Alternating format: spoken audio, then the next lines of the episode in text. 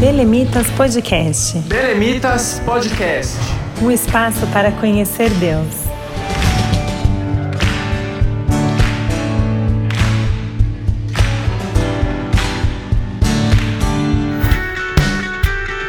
Olá pessoal, a paz do Senhor. Sejam bem-vindos ao terceiro episódio da série Adoração como Mecanismo para a Defesa da Fé.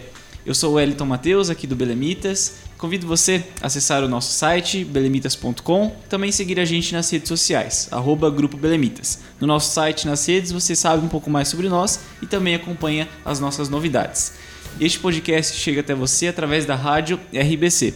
Por isso quero convidá-lo e compartilhar também o site e as redes sociais da rádio.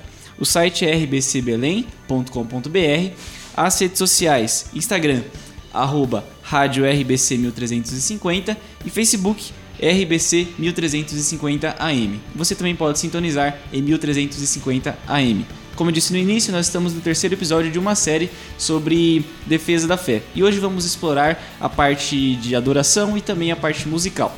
Está aqui comigo para a apresentação a Aline, o Léo e a Lê. Pessoal, bem-vindos mais uma vez.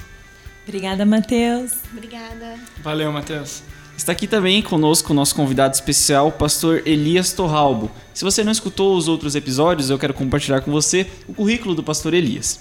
Ele é teólogo, possui pós-graduação em gestão escolar, é mestre em teologia sistemática, autor de diversos livros e atualmente pastor Elias é diretor executivo da FAESP, a Faculdade Evangélica de São Paulo, e também congrega com sua família na De Belém, em Guarulhos. Pastor Elias, seja bem-vindo.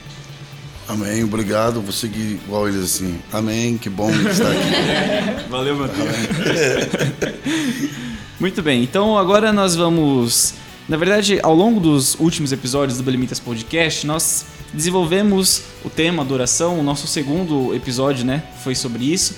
E nós temos é, tratado adoração como realmente um modo de vida, como um estilo de vida.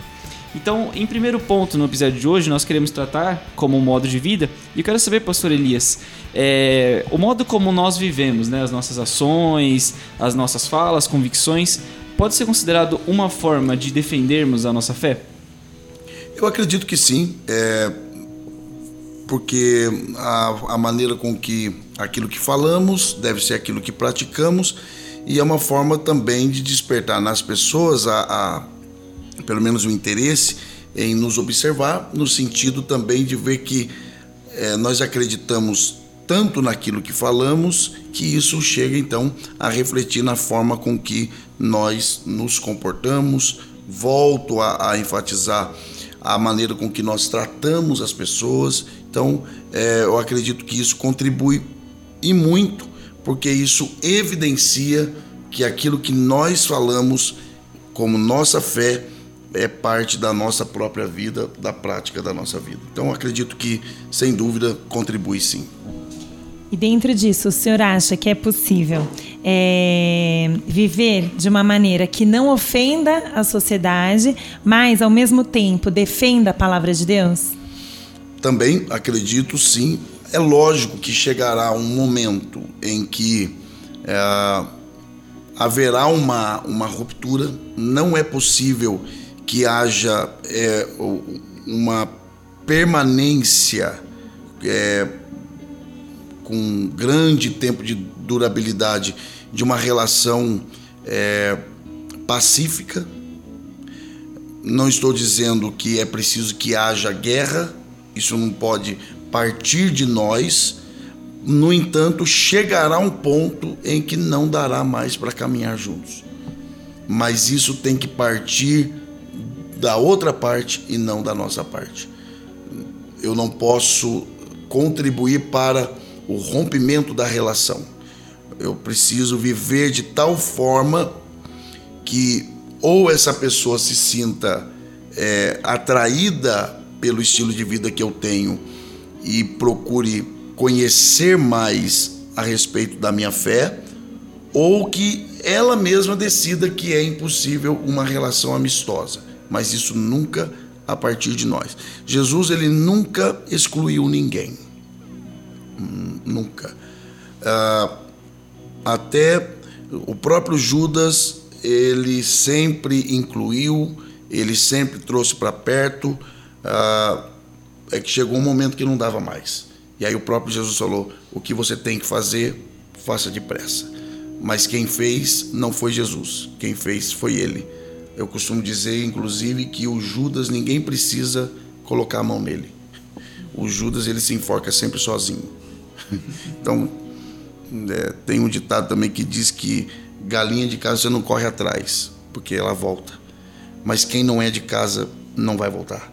Então não precisa é, se preocupar. O que eu preciso é aliás, Aline, é, é, Jesus, uma coisa que Jesus tinha é, muito firme com ele era a, a, a noção, a clareza de onde ele vinha, quem ele era e o que ele veio fazer aqui. É, é, isso é muito claro. Ele sempre nas decisões, naquilo que ele fazia, ele tinha isso como muito definido nele. De onde ele veio, quem ele é e o que ele veio para fazer. Quando você tem essa convicção, você não precisa ir para o embate, você não precisa romper. Não, você simplesmente segue o caminho, cumpre o seu papel. Quem tiver de permanecer, permanecerá, e quem tiver de sair por si mesmo, romperá. Mas é possível sim eu viver em um mundo anti-Deus, conviver com essas pessoas, viver a minha fé, defender a minha fé com a forma com que eu vivo. Agora, é, durabilidade eterna, não. Chegará um momento em que haverá um rompimento ou uma conversão da pessoa para a nossa fé. E se não houver uma, uma um preparo da nossa parte, é perigoso que alguém do nosso meio se incline para o outro lado. Porque chegará um momento em que você terá que decidir de que lado você vai ficar. Ninguém consegue viver duplicidade também por muito tempo. Moisés ele tinha dupla cidadania. Ele era hebreu e ele também vivia no Egito. Mas ninguém vive dessa forma para sempre. Chegou um momento que ele teve que decidir. Então vai chegar um momento que haverá um rompimento, uh, mas enquanto puder caminhar juntos, nós devemos caminhar, respeitar, mas viver a nossa convicção de fé. Muito bem, nós já analisamos então a, esse primeiro sentido, né, adoração como modo de vida, e agora vamos para a parte musical, a música como um instrumento de fé. Então a primeira pergunta, pastor Elias, nesse segundo sentido é: a música também é uma forma de ensino da palavra de Deus? Pode ser uma forma de ensino?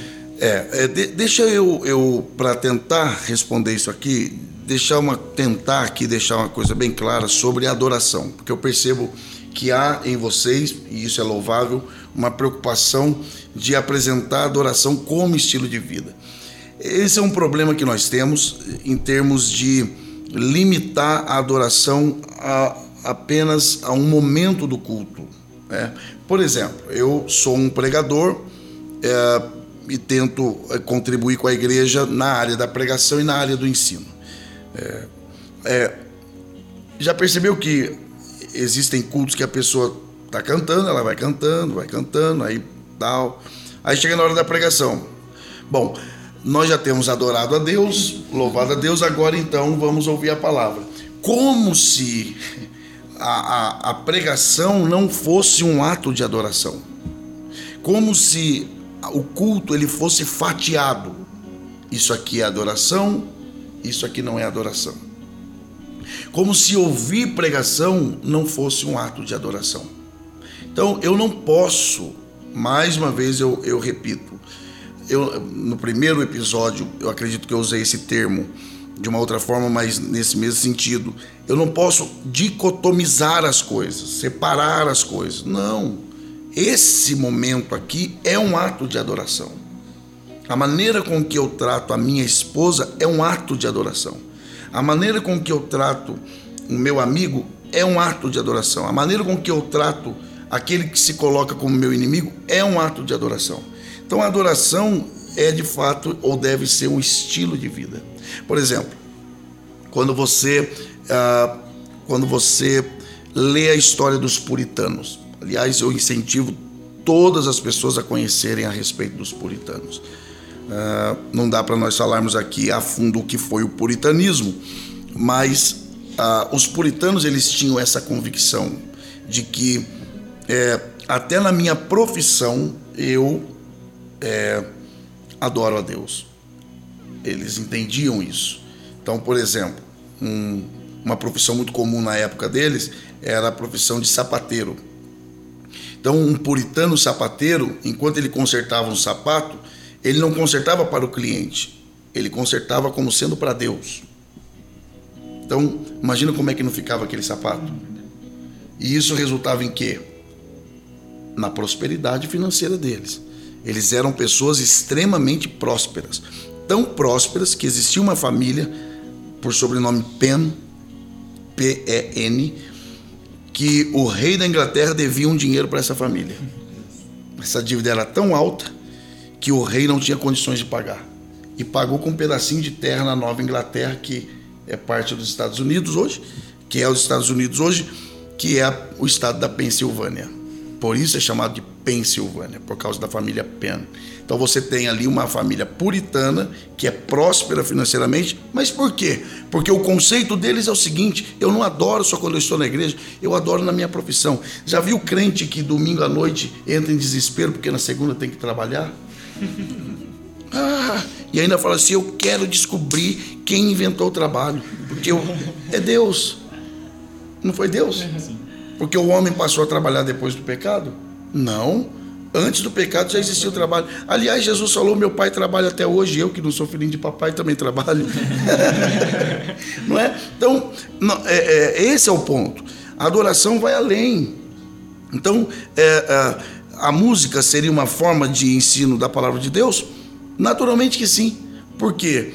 É, porque eu preciso utilizar de todos os meios para que, além de adorar a Deus por esses meios, eu também difunda a palavra de Deus, o ensinamento da palavra, os fundamentos das Escrituras e a música, sem dúvida, não é somente uma forma, como eu diria, é também uma estratégia extraordinária para a difusão da palavra e também, naturalmente, o fortalecimento da fé e, consequentemente, a defesa da fé da comunidade cristã, da igreja como um todo e da minha particularidade é, também de uma forma especial.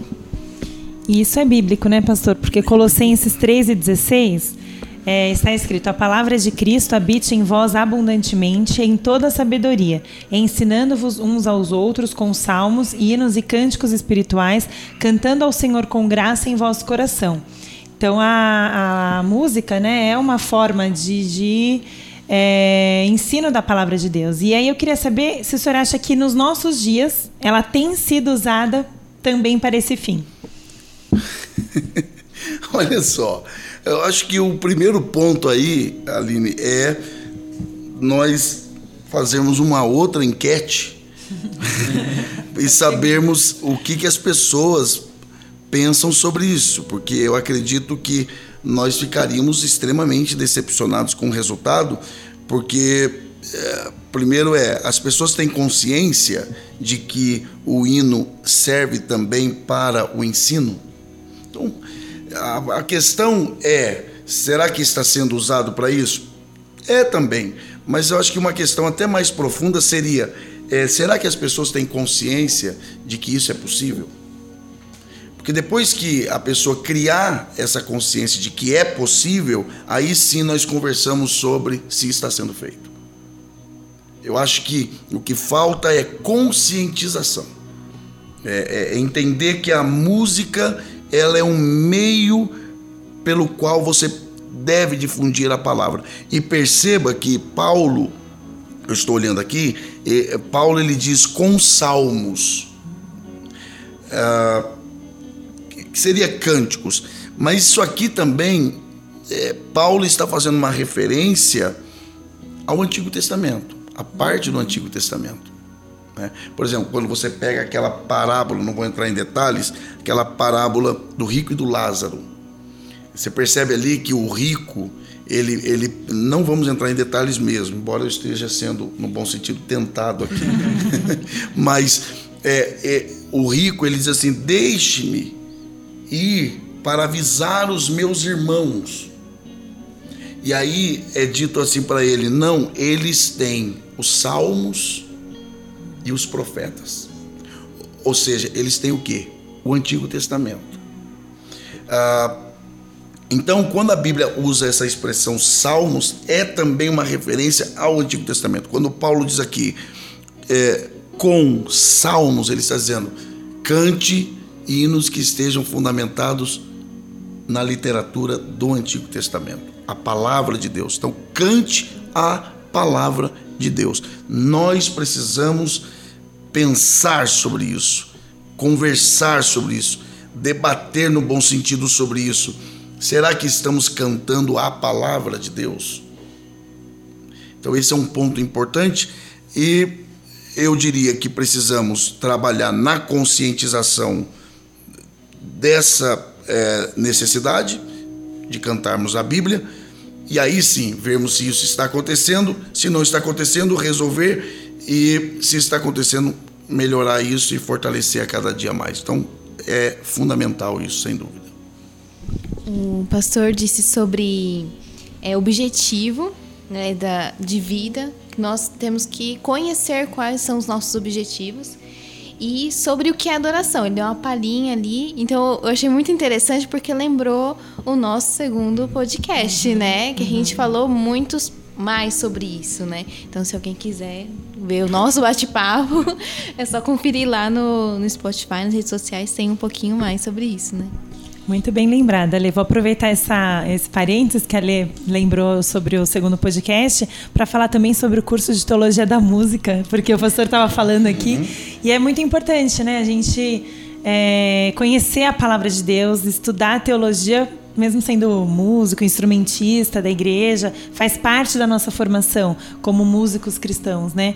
Então é importante né, conhecer a palavra para saber se a gente está realmente cantando a palavra. Então vou aproveitar para eu estou fazendo, estou gostando muito, vou aproveitar para fazer propaganda curso de teologia da música da Faesp, nossa faculdade. é... Obrigado. Hein?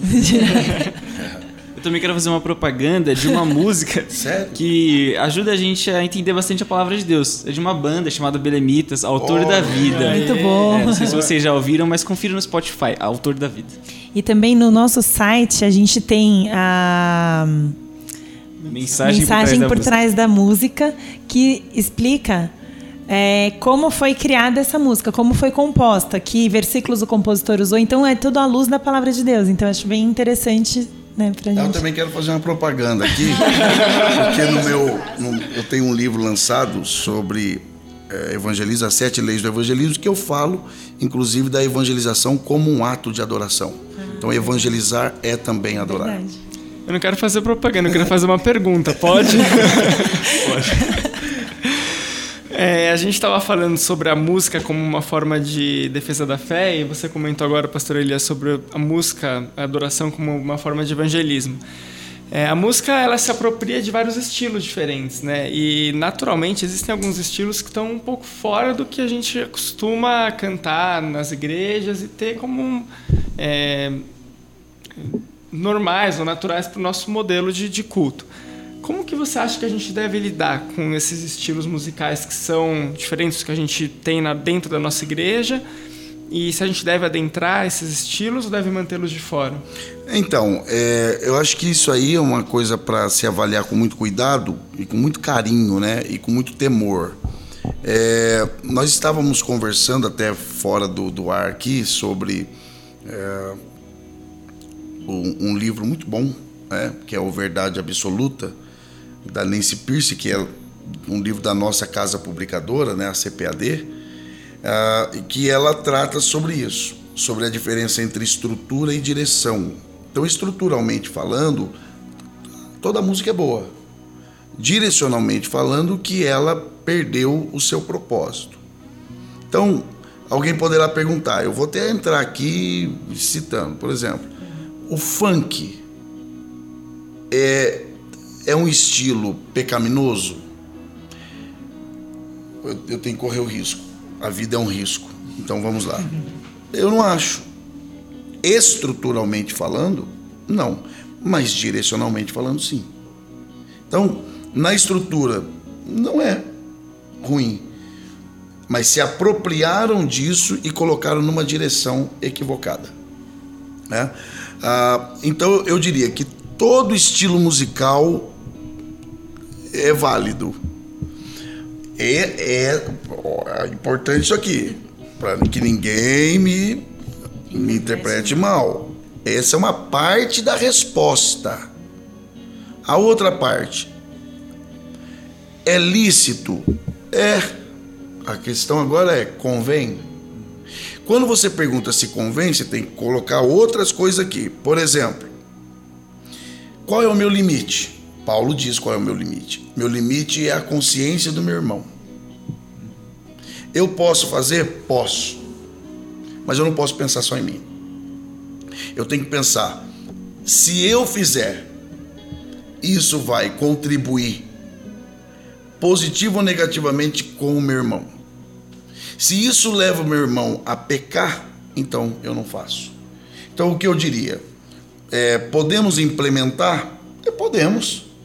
A questão é: isso vai contribuir com a edificação de todos ou poderá é, contribuir negativamente? A partir do momento que você começa a discutir dentro desse, dessa realidade, a coisa toma uma outra proporção. É, então, eu não posso ser pedra de tropeço para o meu irmão, ainda que seja algo. É, eu não estou dizendo que eu vou viver engessado a vida toda por conta disso, mas se eu posso evitar para que o meu irmão não peque, então eu evito. É meio que uma análise de custo-benefício, né? É. é. O benefício de alcançar determinadas pessoas, Exato. só que o malefício de você também é ferir a convicção de outras Claro. pessoas que- com quem você convive. Naturalmente. Então, exi- existe essa história de música feita para o diabo, ou um instrumento que foi criado para. Não acredito. Eu acredito que se apropriaram daquilo e usam para aquilo. Eu, eu, eu tenho dificuldade de acreditar que alguma coisa foi criada originalmente para o diabo. Eu- dificuldade. Ah, eu acredito que alguém, a partir de uma ideia já existente, musicalmente falando, ela pode criar algo e usar para aquilo. Mas aquilo pode ser redimido e ser usado para uma finalidade santa. Aliás, eu creio que tudo será redimido. O fogo de Deus não destrói, o fogo de Deus ele restaura. Então eu, eu, eu, eu penso que ah, é questão de direção mesmo. Ah, se é, tira da direção correta. Aquilo que foi criado para uma finalidade santa é usado agora para uma finalidade impura. É, deixa eu entrar numa questão aqui, porque eu acho que está dentro, e aí tentando explicar um pouco culturalmente falando. A questão de chamar Jesus você. Vocês não levantaram isso aí, não, mas mas está dentro da questão aqui. Né? Ah, eu chamar alguém de senhor é garantia. não, não, não, não nada. Tá. Assim, eu chamar alguém de senhor é garantia de que eu respeito essa pessoa? Não necessariamente. Eu chamar alguém é de uma piada até. não, não, não. É, Depois que eu comecei que eu.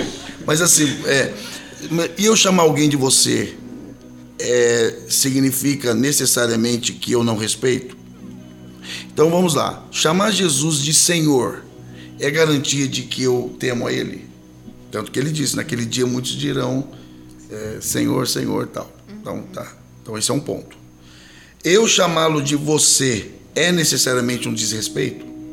Você que conhece o inglês, por exemplo, muito bem, né? vocês conhecem. Não existe, por exemplo, no inglês a, a, a expressão senhor. Existe o sir, né? mas o senhor na conversa aqui é you. E you é o quê? É você. É você, é you para mais velho e é you para mais novo. Não é isso? Não tem? Até por conta da própria origem puritana aí, da, da ideia de que senhor é um só. É uma outra discussão também. Agora, é, chamar de senhor não é garantia de respeito, chamar de você não é garantia de desrespeito. Mas aí entra uma outra questão. Culturalmente falando no Brasil, ah, chamar alguém superior a você, seja em idade ou na hierarquia de alguma coisa, de você, é falta de respeito ou não? Então tá. Então, chamar Jesus de você é falta de respeito? Subjetivamente, talvez não. Individualmente, também não. Talvez não. Mas isso pode levar, por exemplo, um irmãozinho que é fraco na fé a se fechar quando eu me dirijo a Jesus dessa forma. É pecado? Não, não é pecado. Assim como é pecado chamar Jesus de Senhor, se isso não for verdadeiro. O ponto não é se é pecado ou se não é pecado. O ponto é, isso contribui positivamente com a igreja? Ou pode se tornar uma pedra de tropeço? A partir do momento que pode, então se eu puder evitar, eu evito. Eu acho que esse é o princípio que volta àquilo que nós conversamos, Ale, que é a questão do eu pensar no outro uhum. e não só na minha própria convicção. Tudo tem que permear ou ser permeado pela base do cristianismo, que é a abnegação. Eu abrir mão do que é meu direito para o benefício do outro, que é o que Jesus fez. E é importante pensar em tudo isso, então, né, na hora de escolha de louvores, oh. de músicas, né? Porque tem uma grande influência. Né? Sem dúvida, principalmente letras, uhum. né? Letras. Nós vivemos um, em um mundo pós-moderno, que é um assunto também que, que é muito interessante e que é uma, um dos fenômenos da pós-modernidade é o hedonismo, que é a busca desenfreada pelo prazer. Ah, então o homem sempre vai querer estar no centro é interessante porque Deus faz o homem à sua imagem e semelhança. E é por isso que o primeiro mandamento é para que o homem não faça é, imagem de escultura. Porque esse é um, é, um, é um ato do homem se colocar na posição de Deus, porque é Deus quem faz o homem à sua imagem. E agora o homem em pecado, porque ele quer ser igual a Deus, ele faz imagens para se referir a Deus.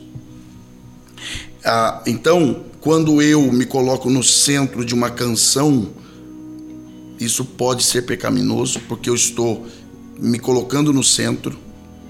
O homem tem que ser o centro no sentido de ser conscientizado acerca do seu pecado. Esses dias no, no meu Instagram, alguém me perguntou lá: o que, que o senhor acha das, das pregações antropocêntricas? Não, não tem problema. Desde que a mensagem voltada para o homem seja falando que ele é pecador. se, bom, se falar que ele é pecador, que ele depende de Deus para ser salvo, então para mim não tem problema. Da mesma forma, a música, que haja uma, um pensamento, e eu quero louvar a Deus pela vida de vocês, pela iniciativa de se pensar, de se trabalhar e canalizar energia para tratar de um assunto sobre esse. Que as nossas letras é, reflitam a glória de Deus, a edificação da igreja e o benefício do próximo, que essa é a essência do Evangelho. Pastor Elias, então fechando esses três episódios, nós realmente agradecemos a presença do Senhor. E para deixar então algumas dicas para o pessoal de livros, talvez de apologistas que o senhor. Além do meu. Dicaria, é, além do seu. Deixa uma palavra final e também dicas para a gente estudar realmente e se aprofundar no assunto. Bom, para estudar é na FAESP, tá? Não tendo é, brincadeiras à parte, eu indico esse livro que está aqui. É seu esse? Isso, esse é meu. É. Vou anunciar aqui para a câmera. Isso. É, esse é o livro que hoje eu tenho mais indicado a quem me pede indicação de livro, que é Verdade Absoluta de Nancy Pierce. É um livro extraordinário, principalmente para você jovem que está na universidade é um livro que vale, não só vale a pena ser lido, como deve ser lido. Como diz o, o, meu professor Jonas Madureira, esse é um livro que você deve ler antes que você passe para outra vida. Então, tem que ler esse livro. Ah, eu indico também livros de Philip Yancey. Tudo que você encontrar do Yancey, leia porque ele trata também de questões muito práticas, principalmente no que diz respeito ao sofrimento humano e de uma forma muito, é, muito real e muito é, fundamentada. Então, são livros que eu indico também. Tá? Ah, se dedique, ah, ame a Deus acima de todas as coisas, seja submisso e amigo do seu pastor, ah, se envolva com, com pessoas que te ajudarão a cumprir o propósito de Deus para a sua vida. Se relacione com as pessoas certas e, por certo, tudo isso contribuirá para que a sua fé seja ainda mais fortalecida e você defenda a sua fé, seja em palavras, seja em atitudes. Muito obrigado, Wellington. Muito obrigado, Aline. Léo, Ale, a todos que estão aqui. Ah, como eu disse lá no primeiro episódio, isso aqui é resposta de oração.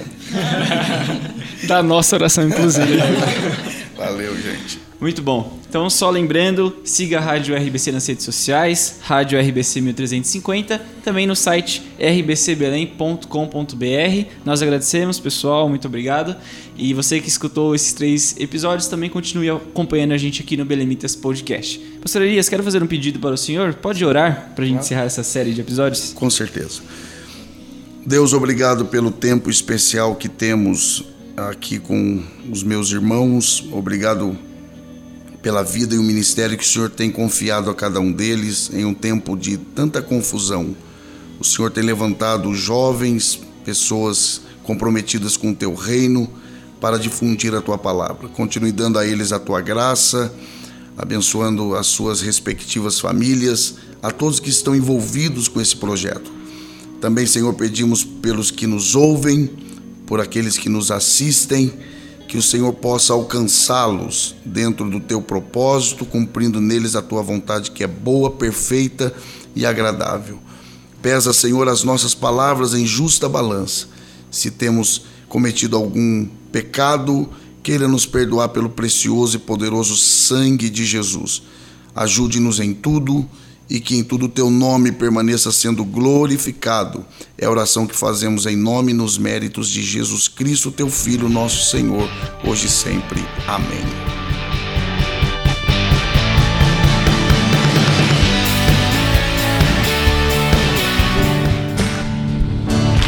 Belemitas Podcast. Belemitas Podcast. Um espaço para conhecer Deus.